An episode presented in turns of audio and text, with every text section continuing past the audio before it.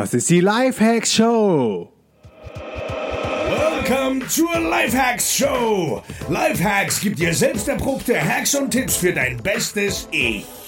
Und hier ist ein Crash-Test-Dummy für ein besseres Leben. Markus Meurer. Die DNX Digitale Nomadenkonferenz ist das geilste Event ever. Komm auf die DNX in Mai in Berlin und triff hunderte von gleichgesinnten Menschen, die ihr Online-Business starten möchten, um genauso wie ich von überall auf der Welt zu arbeiten. Geh jetzt auf www.dnx-berlin.de, gib beim Checkout-Prozess den Code PODCAST ein und du bekommst 20 Euro Discount auf jedes DNX-Ticket.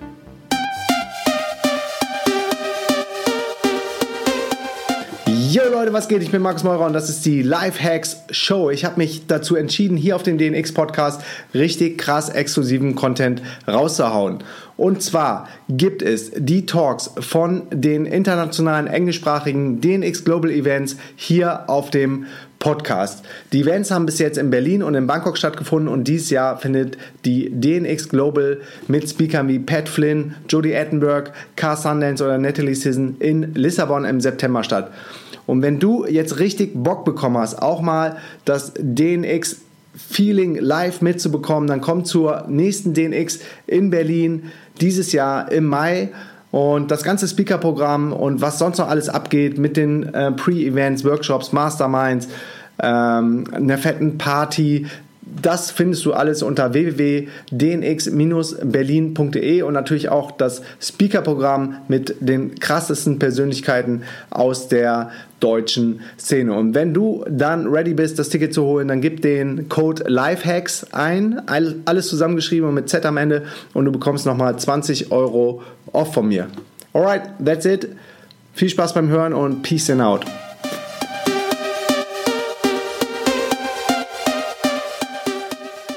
Get a quick round of applause for Felicia and Marcus for putting this together? Like,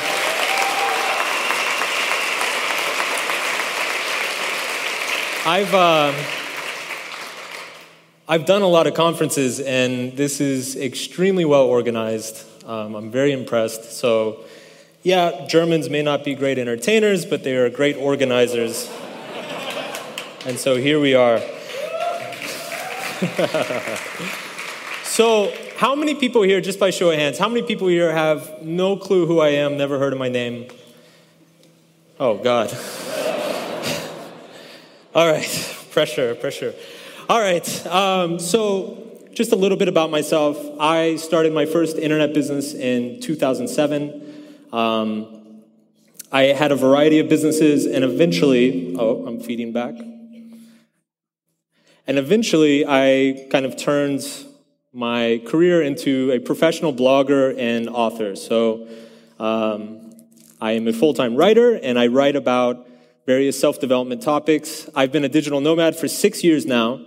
And um, basically, my whole shtick is to talk about kind of help people become open about their failures, their insecurities, their vulnerabilities, um, because I think this is extremely important and extremely beneficial for people. Uh, so I'm going to be. Hello? Okay. I'm going to be road testing my own ideas by sharing with you the travel slideshow from hell. Um, we all get to hear about how amazing travel is and how, uh, how awesome all these places we get to go are. So I figured I would spice things up and uh, show some of the worst parts of the digital nomad lifestyle. So, of course, we start in India. Um, I visited India in 2011. I went to New Delhi. I arrived and checked into a hostel. And like most hostels in the world, I soon found myself drinking beer with a bunch of English guys. And probably six hours. I'd been in India for maybe six hours, and this English guy looks at me and he says, So you got sick yet? I'm like, What do you mean? He's like, How long you been here? I said, Six hours. He's like, Hmm. 48 hours, mate. 48 hours. I was like, What are you talking about? He's like, It's gonna be bad. Don't worry, it happens to everybody. But it's gonna be, make sure you've got a nice toilet it's going to be really bad. I said, I don't know, man. I, I've, I've been traveling for a long time. I spend a lot of time in third world countries. I just came from Cambodia and Thailand. Like, I might be okay. And he said, 48 hours, mate. 48 hours. So actually, 48 hours went by and I was fine. And then on the third day, I went to a beautiful place called Bodh Gaya, which is up in the northeastern corner of India. It's actually supposedly where the Buddha achieved enlightenment. There's a big Bodhi tree here and a bunch of beautiful temples. Um, the catch is that it's basically in the middle of nowhere in rural India. So it's literally just a few temples, um, one road, and like two or three tiny little hotels. And so I'm walking around snapping pictures of this beautiful temple, and it hits. So I race back to my hotel. I get a tuk tuk. I race back to my hotel. I run into my hotel room, run into the bathroom, and I see this.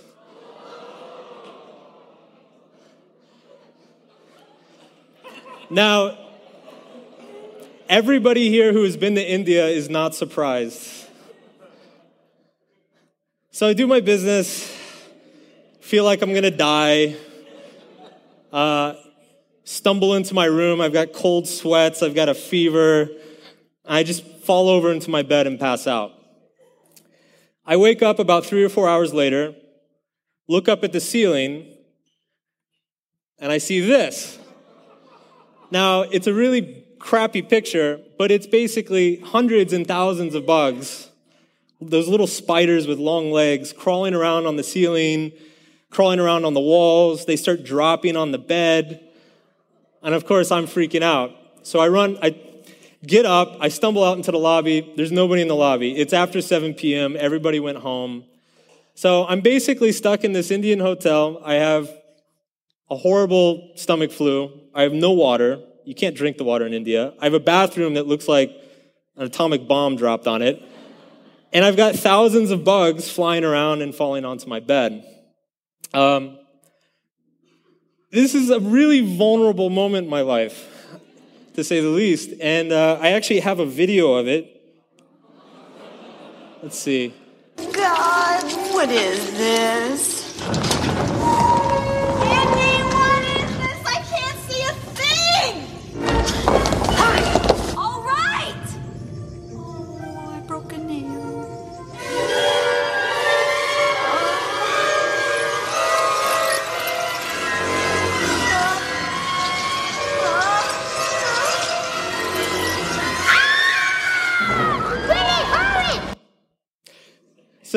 My trip to India. Um,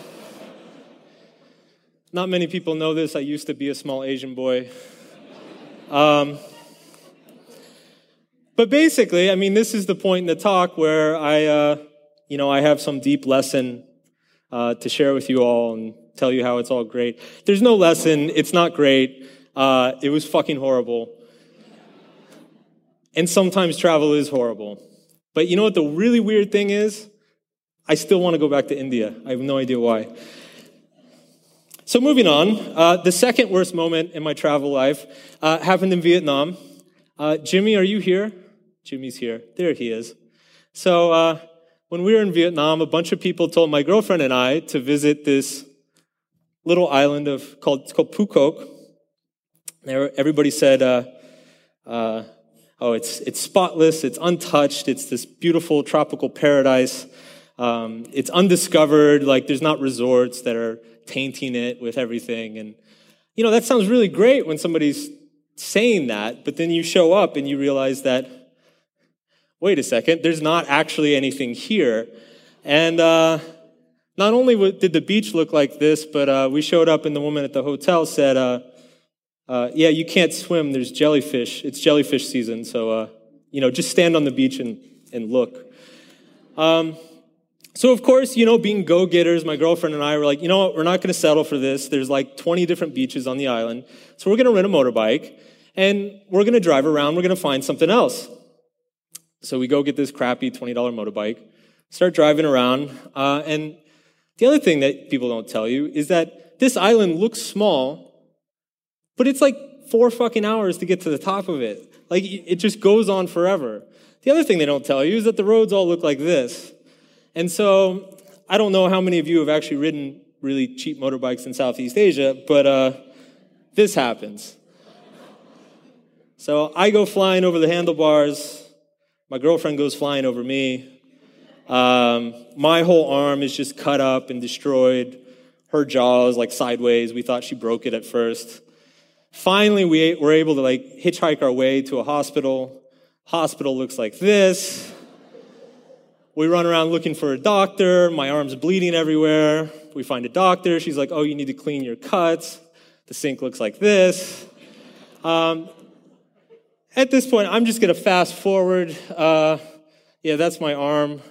They loaded us up. So, you know, the, the silver lining here is they gave us a bunch of free painkillers. Um, so we basically we spent five days in hotels on painkillers.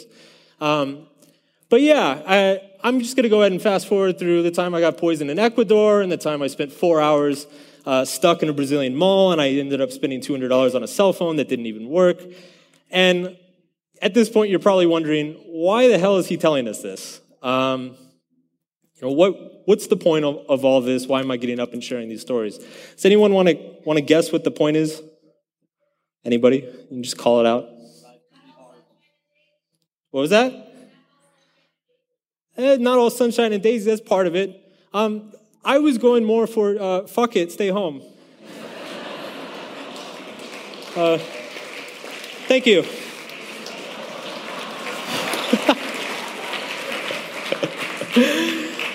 I'm just kidding. Seriously, I can't stop. Um, these things keep happening to me, and I wonder, I'm like, why do I do this? Why do I keep doing this? Uh, my parents, my family, my friends, they see pictures of me on Facebook with like cuts. I still have scars on my arm, and they're like, why do you do this? Uh, and that's a great question. And uh, I think it kind of gets at the core of why we do the things we do. Um, a big theme in my work and on my website is that basically happiness is earned through struggle.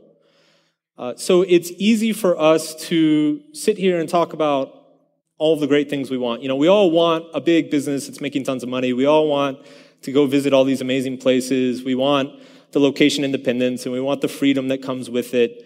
Um, but the thing is, is the way that we achieve those things is that they are the struggles that we can live with. I have plenty of people in my life who, when I tell them about my India story, they look at me and they're like, I am never traveling again. And when I hear a story from other people like my India story, I'm like, that sounds kind of cool. Like, I go try that out. And that's why I've ended up in this life that I've ended up in.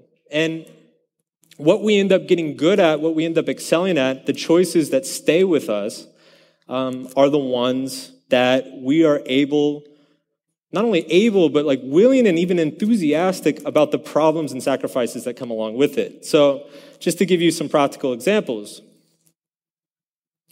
people who get into amazing physical shape are the people who actually enjoy enduring the pain of running a marathon or going to the gym five days a week. Uh, all of us in here probably wish we were in better shape, but the people who actually get in amazing shape are the ones who enjoy doing it.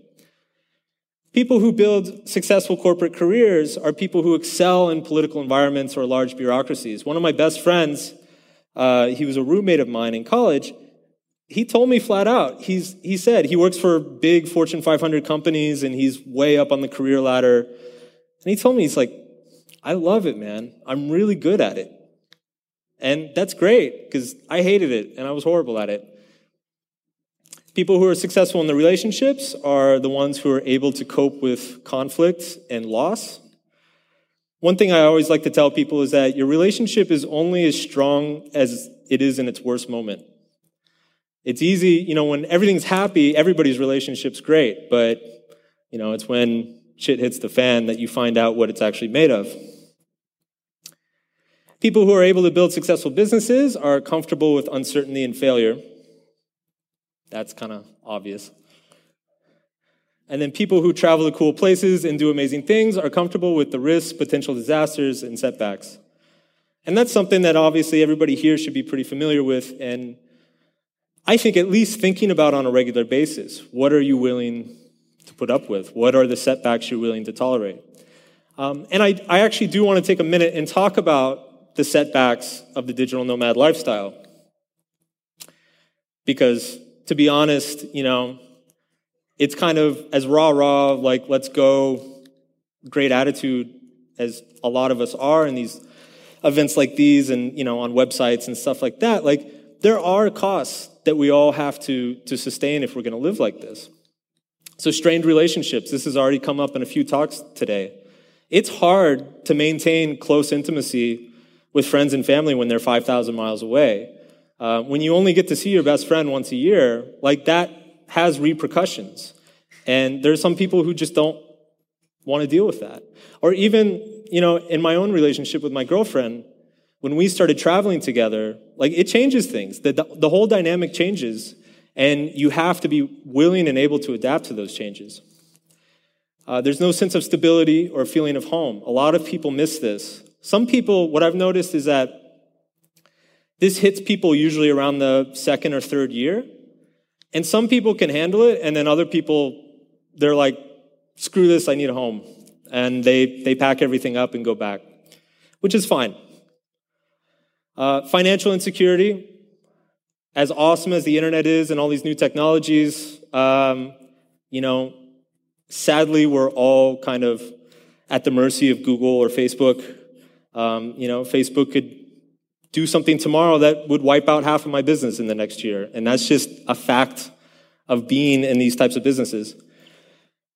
Obviously, language and cultural barriers. Um, it's funny, when my girlfriend and I went to the hospital in Vietnam, I didn't realize this. I'd been living in Vietnam for about three months, and I didn't find this out until we went to the hospital. But Vietnamese deal with awkward situations by laughing. And so we walk into this room. I've got like blood all over this side of my body. My girlfriend's like jaws like sideways. And all these Vietnamese people look at us and like, it felt great. But it's just a cultural difference. You know, they didn't mean anything by it. And then, of course, personal safety, health concerns. Um, you know, Derek joked that he's still not insured. I'm still not insured. And uh, I think I'm actually getting to a point in my life where I'm a little worried about that. Uh, I believe that life is essentially about solving problems. I, I don't think life, I don't think problems ever go away. It's really, life is just about choosing good problems to have, um, problems that you can live with. And in my experience, being a digital nomad, it solves some problems in your life very well, um, and it solves other ones very poorly. And so, uh, for instance, you know, if you hate dealing with large organizations and you're kind of a loner and you like to do things on your own and you like this freedom and independence, then obviously being a digital nomad is it's a great option. Um, if you feel like nobody understands you and you feel out of place and everybody's an asshole and it's all their fault, then it's probably not going to solve your problems. In fact, it might even make them worse. If you get bored easily, are endlessly curious, um, my girlfriend and I, we actually drive ourselves crazy because we pretty much every single day that goes by, we decide three more places we want to go. And then there's places that we already went last year and we already want to go back. And it's just like, it's endless. It's actually, uh, it's a good problem for us, but, um, you know, a lot of people don't have that problem. If you feel like you need to prove something, if you need to be cool or special or impress somebody in some way, again, being a digital nomad is not going to solve this problem. In fact, in many ways, it could just make it worse. Um, so I kind of throw a couple questions for you guys to think about today and think about in your own life, which is what problem are you trying to solve? And this is a question that gets thrown out a lot in terms of business. So people will say, like, what problem is your business trying to solve? That's who you should market to and all that stuff. Um, my question is more, what problem are you trying to solve within yourself? Because none of us just randomly show up here. None of us are just kind of like, oh, well, this sounds nice. I'll go to Cambodia. Like it, it, this is very thought out. It's very intentional. And every single person in this room um, had a very strong emotional reaction to these ideas in this lifestyle when we discovered it. And so it's very important to ask yourself, why are you so motivated to do it? What problem are you trying to solve? And I would argue that there are good problems that you're trying to solve and there are bad ones. Um, the other question to think about that also doesn't get asked is what problems can you live with? Can you live with motorbike crashes? Can you live with getting dengue or malaria? Can you live with being stranded in rural India uh, with no water, being sick? Um, a lot of people can't, a lot of people can, but these are important things to ask yourself. Again, living a good life is, in my opinion, my personal philosophy, is about choosing good problems. This is a problem I chose. I had no desk, so I worked on a hammock in front of the moon. It was very romantic. Uh, the last thing I want to talk about is, um, again, something that it took me three or four years to start to realize is that this is a very extreme lifestyle. This is a lifestyle that is constantly bombarding you with new experiences and new perspectives. And this can be very powerful. But what I've discovered is that it can be very powerful in both a positive and a negative way. Um, it can be an engine of incredible personal growth. It can make you a better person and more confident in many ways. Um, but I've also watched a number of people arguably get worse because of it. Um, when you're constantly being bombarded with all these new things in your life, it's very easy to get diverted onto a path that uh, maybe you can't turn back from, or get caught up in all sorts of distractions and, and unhealthy habits that uh, are really not good for you. And just to use an example from my own life, and to finally give you a positive story, since I'm being a negative Nancy up here. Um, back in my early 20s, I was I was kind of what I described in the earlier slide. I was I was a loner and looking back, I realized that I was I was just bad at relationships. It wasn't that I didn't like people. Um, it was just I wasn't very good at intimacy or having any sort of significant connection with people. And part of that's just because of the upbringing I had. Um, but part of that is just, you know, I grew up in a culture and a system and around people that never really promoted that. And so uh, my life up into my early 20s was, I had a lot of kind of superficial, casual friendships and relationships. And uh, I never really took a whole lot of, I, I never took it very seriously. I took a lot of it for granted. And so this actually made becoming a digital nomad very easy for me. There was never any sort of doubt. You know, I meet people all the time in my life who say, I would love to do what you do, but I couldn't leave my friends and my family. I love seeing them too much. That was something that like never crossed my mind. I was like, friends, family, fuck it, let's go to Thailand. Like,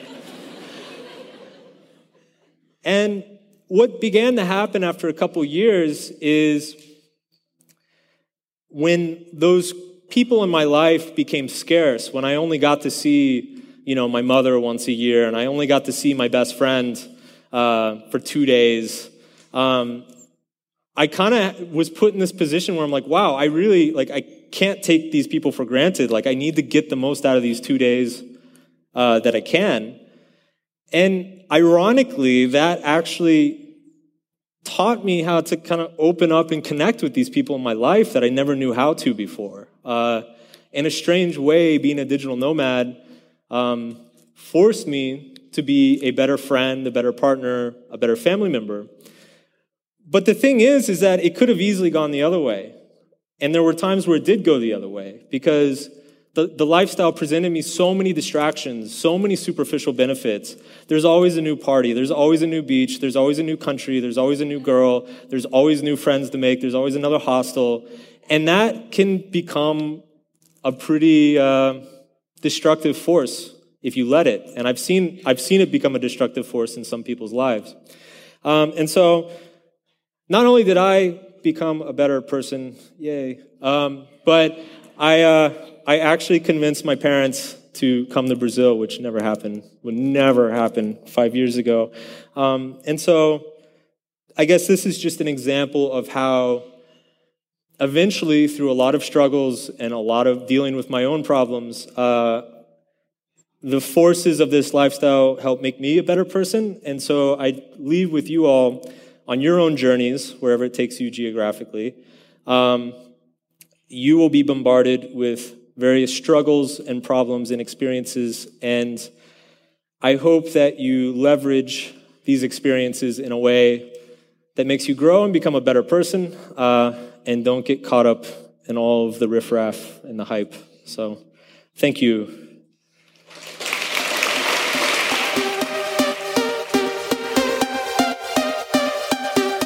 Yeah, yes, yo. Thanks für deinen Support. Und wenn du noch mehr mit mir connecten möchtest, here we go. Erstens, komm in die kostenlose DNX Community auf Facebook unter www.dnxcommunity.de. Ich bin jeden Tag am Start und helfe, wo ich kann. Zweitens, triff dich mit mir auf dem geilsten Event ever, der DNX Digitale Nomadenkonferenz im Mai in Berlin. Gehe dafür jetzt auf www.dnx-berlin.de und mit dem Code PODCAST schenke ich dir 20 Euro auf jedes Ticket. Drittens, folge mir um die Welt und trag dich auf www.dnx-berlin.de slash news in den kostenlosen Newsletter ein. Viertens, folge mir auf Facebook, Instagram und Twitter unter Markus Meurer. Fünftens, gehe jetzt auf www.lhsupporter.de und werde Lifehack-Supporter ab 3 Dollar. Sechstens, gehe auf www.podcastbewertung.de und hinterlasse mir eine kurze Bewertung. Am iPhone unten rechts auf die Lupe tippen, nach Markus Meurer suchen, Podcast antippen und auf Bewertung schreiben gehen. Yo, that's it. Peace and out.